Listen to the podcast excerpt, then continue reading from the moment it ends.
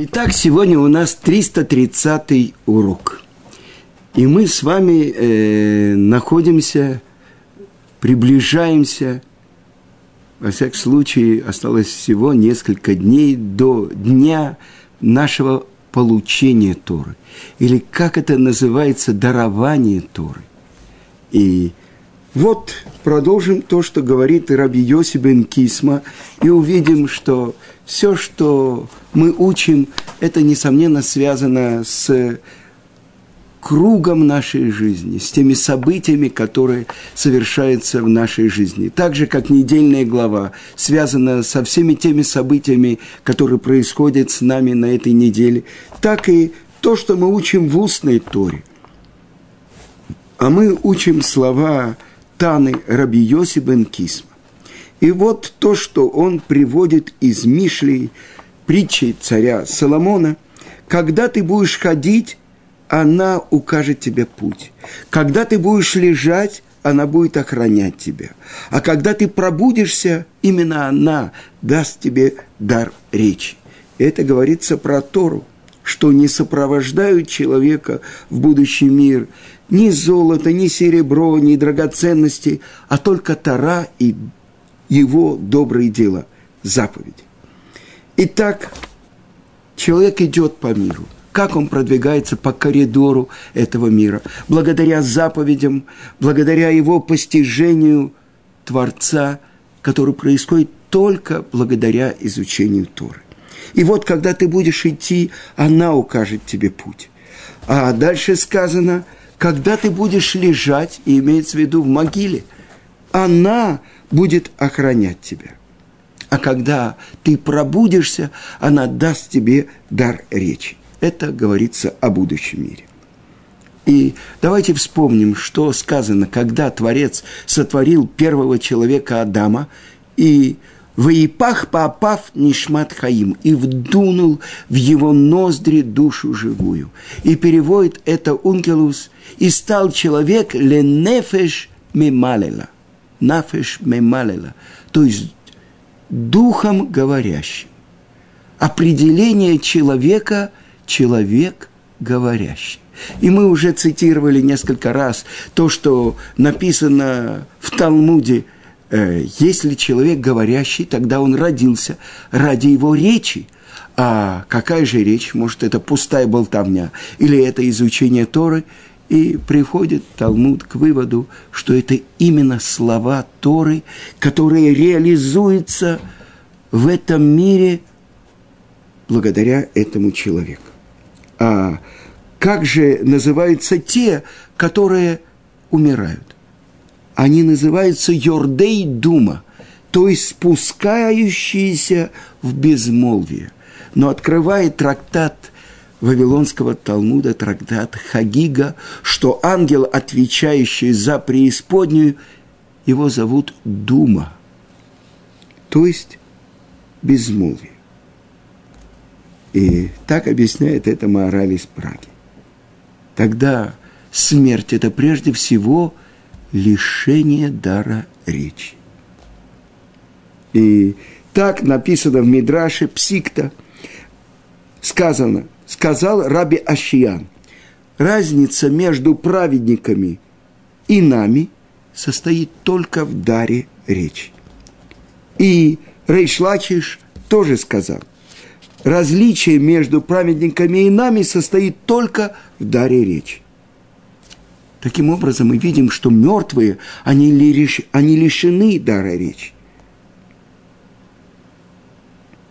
И продолжает мораль из Праги и говорит, что это причина, что тот, кто постиг тайны Торы, благодаря его речи он может воплотить в реальность то, что раньше – было невозможно. И так написано в трактате Баба Батра, 16 лист. Человек, который находится в трауре, он лишается дара речи. У него ушел близкий. Он находится в печали. Он молчание.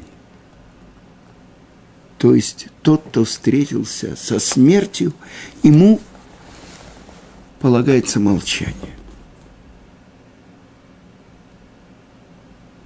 Я был на... во время Шива у одной молодой семьи. Они только поженились. И у них родилась дочка, и роды были преждевременные, не успели сделать укол, и легкие не раскрылись, и все время эта дочка их была с э, искусственным дыханием, и она прожила 4 месяца и умерла.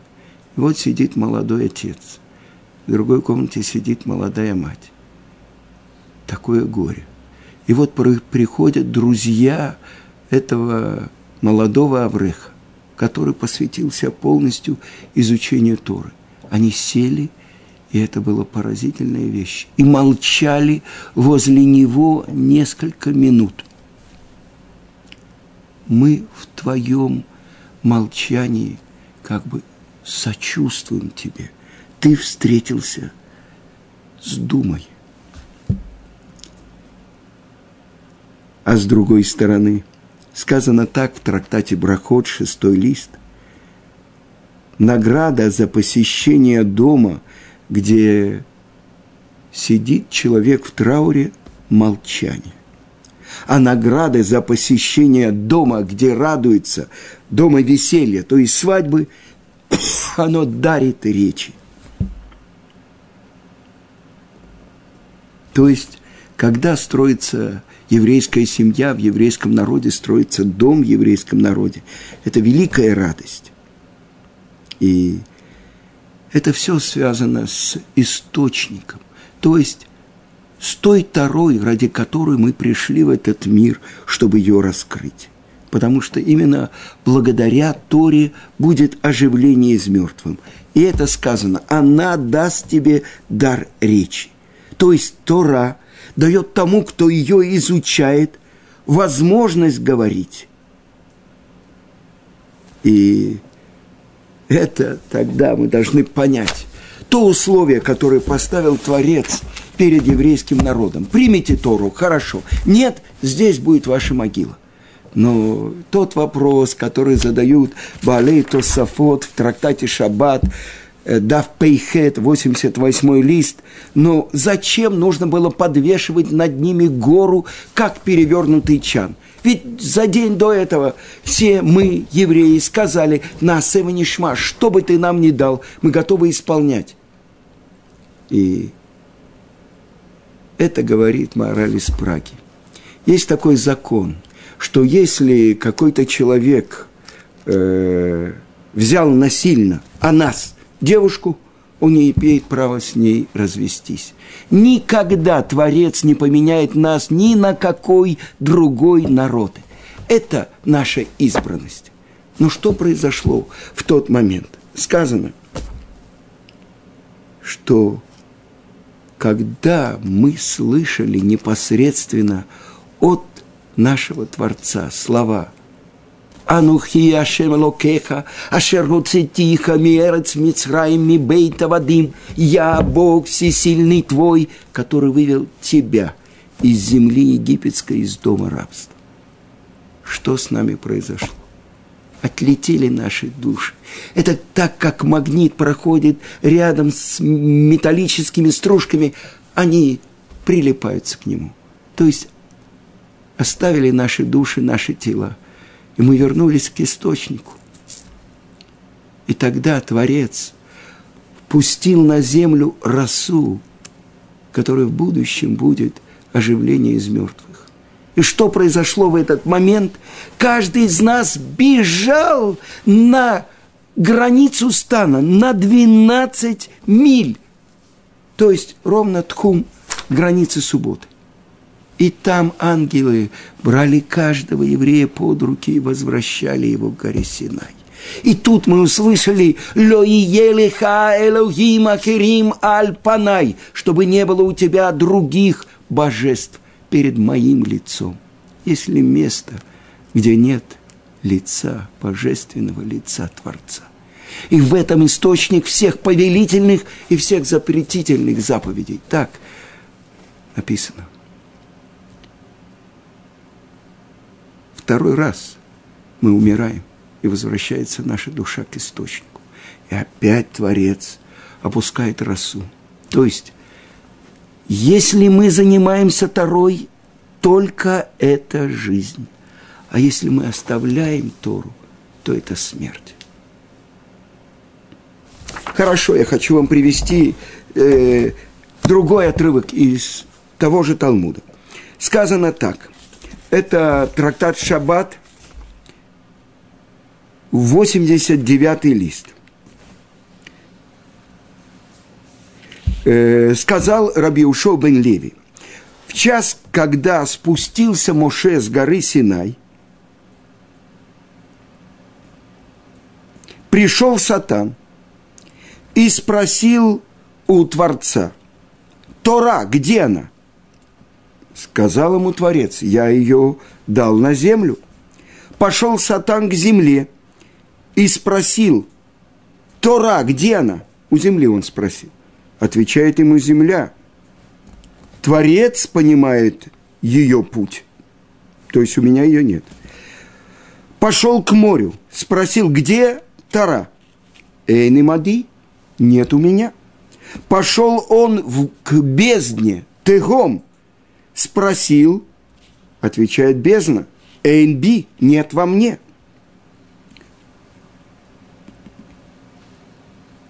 Обращается Сатан к смерти и отвечает ему смерть и авадон, уничтожение. Мы своими ушами слышали – но у нас ее нет. И тогда возвращается Сатан к Творцу мира и говорит, «Рибуноши лолам, хипасти бекола арец вело мацатия». Я искал на всей земле и не нашел. И тогда говорит ему Творец, «Лех эцель бен Амрам, иди к сыну Амрама, к Моше». Пошел к Моше и спросил его – Тора Шенатан Лика Кадош Баруху и Ханги, Тору, который дал тебе Творец, где она? Я хочу, чтобы вы услышали, что отвечает Моше. Амарла, вы кима они, Шенатан ли Акадош Баруху Тора? Но кто я, чтобы Творец дал мне свою Тору?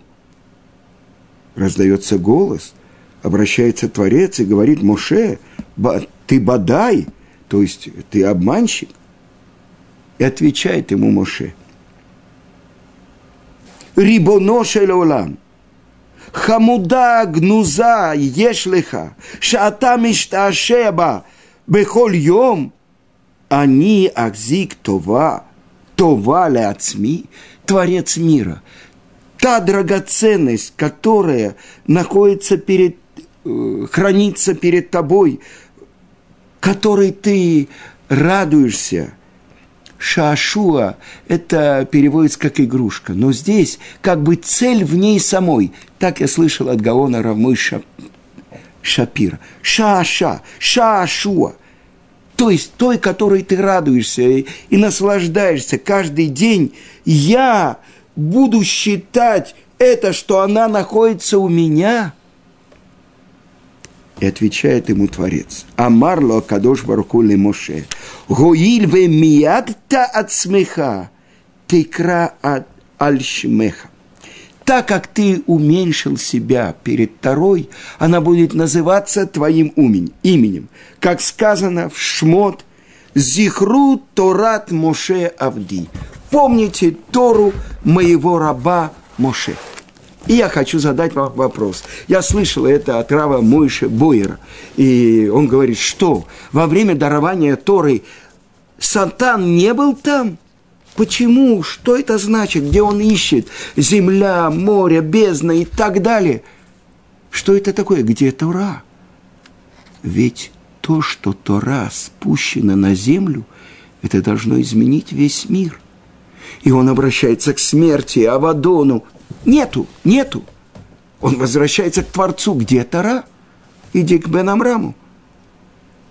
И Муше говорит, ума они, что я? Я хочу, чтобы вы знали, ма, числовое значение слова ма – это 45. Точно такое же числовое значение, как и слово Адам, человек. Ума не, чтобы кто я, чтобы я считал, что Творец дал мне свою Тору, она у меня – то, что находится перед ним, то, чем он наслаждается каждый день. И это то, что говорит Творец. Она будет называться твоим именем, так как ты уменьшил себя ради нее.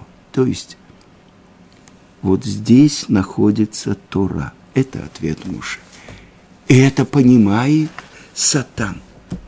После того, как она спущена на землю, у кого она в руках?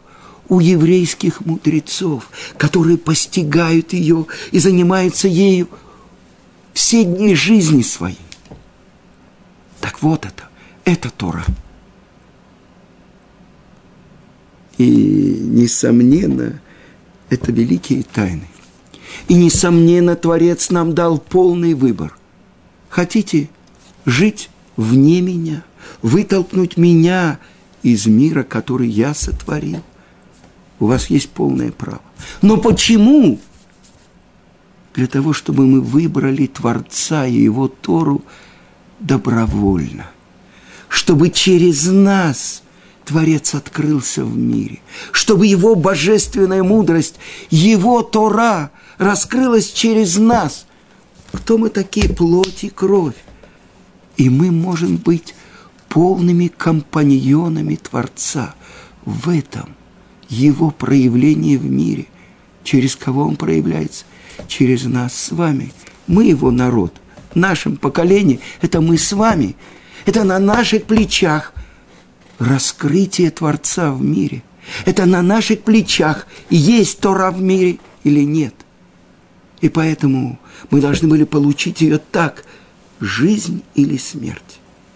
То есть это то, что открылось у горы Синай.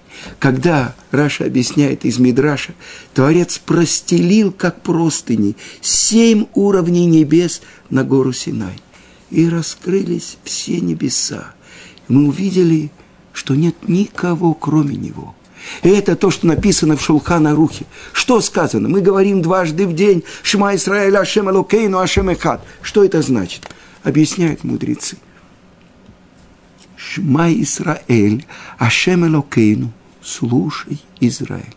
Ашем всесильный наш, который воздействует персонально на нас. Что? Ашем Эхад.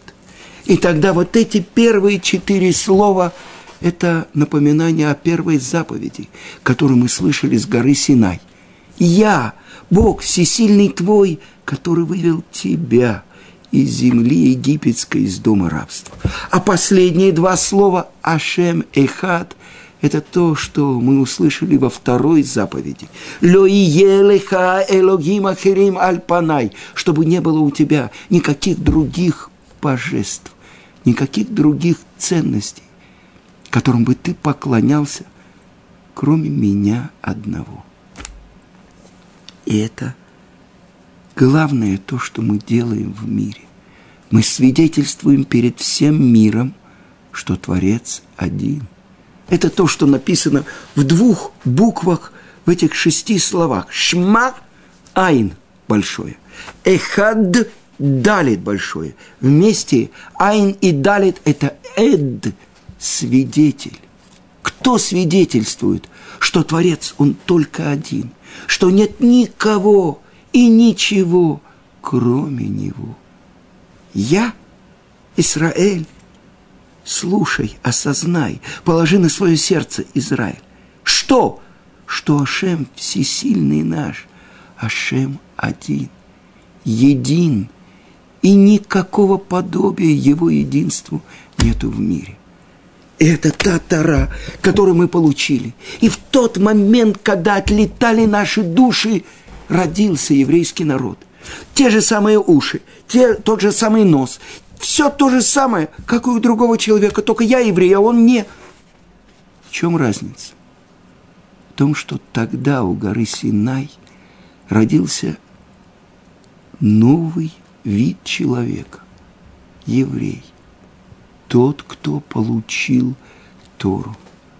И святые книги говорят, что когда не еврей принимает еврейство, проходит гиюр, когда он опускается в микву, в этот момент ему дается дополнительный уровень души. Великие мудрецы, э, ученые, э, поэты мира, у них есть тот уровень, который оживляет тело, и есть то, что называется дух. Но то, что называется нешама, этот верхний уровень, который мы получили у горы Синай, этот он может получить только, когда он войдет в еврейский народ и присоединится к Моше, извините, к Аврааму, к Моше Рабейну, через которого мы получили Тору, первый царь Израиля. И я хочу вам рассказать одну историю, свидетелем которой я был. Я преподавал год э, в Канаде, в Торонто – и я летал из Иерусалима, три недели я был там, три недели э, дома. Три недели, когда я был дома, меня заменял мой друг Равдовид Комский. И вот э, там великий есть Колель, великий мудрец, Равшлома Миллер. И я увидел одного Авреха из Израиля, мы говорили на иврите, и я до этого о нем уже слышал. И я хочу вам рассказать его историю. Этот, э, история началась э, за семь лет до того, как я с ним познакомился. Э, в Нацрате, это арабский город, э, еврейский город называется Нацрат-Элит, была одна арабская семья, и э, молодой человек, сын в этой семье, у которой было 8-9 детей, он работал, он устанавливал мозганы. Мозганы – это, не могу сейчас, кондиционеры. О. И как-то он задержался в Хайфе поздно, это было пятница, и вот он доделал э, этот кондиционер, и вот он сел в свою старенькую машину, на которой он возил их, и он поехал, э, это религиозный район в Хайфе, я там тоже какое-то время, много лет тому назад жил, э, район Адар. И там есть много синагог. И он, проезжая мимо синагоги, слышал какую-то особенную песню – Лехадоди, ликраскала, пенейшабаснека была. Составил слова этой песни великий каббалист Шломо Алькабец, который был учителем, учителя, как бы, э, Ария Кодыша, э, Равмойша Кордовера. Это Рашломо э, Алькабец. И он ехал домой, напевал это да, да, да, да, да, да, да, да. Приехал домой, мама дала ему ужин, и она поразилась, что он поет какую-то песню. Проходит день, он встает опять. На, на, на, на, на, на, на, на. Как-то он ехал, э, сломалась у него машина, он ехал на автобусе, а водитель включил э, передачи религиозной э, радиостанции, какая была, я не знаю, и он слышал такого известного в Израиле сефардского равина Рава Юсефи. Он говорит очень горячо, а водитель э, слушал его с большим наслаждением, и этот э, арабский юноша тоже его слушал. Э, после этого там объявили на радио, что в таком-то городе, недалеко от Хайфы, в Крайот, наверное, будет давать урок этот Раф. И в, таком-то, в такое-то время, в таком-то Матнасе, в Дворце культуры, и он приехал туда на урок. Послушал урок, Рав объявил, что через неделю он будет продолжать этот урок э, там же. И так он месяц, два ездит раз в неделю на уроки Рав Йосеф. И Рав Йосефи увидел, сидит молодой человек без кипы, ну, там много нерелигиозных. И как-то прошло два-три месяца, он попросил у Рава поговорить с ним наедине.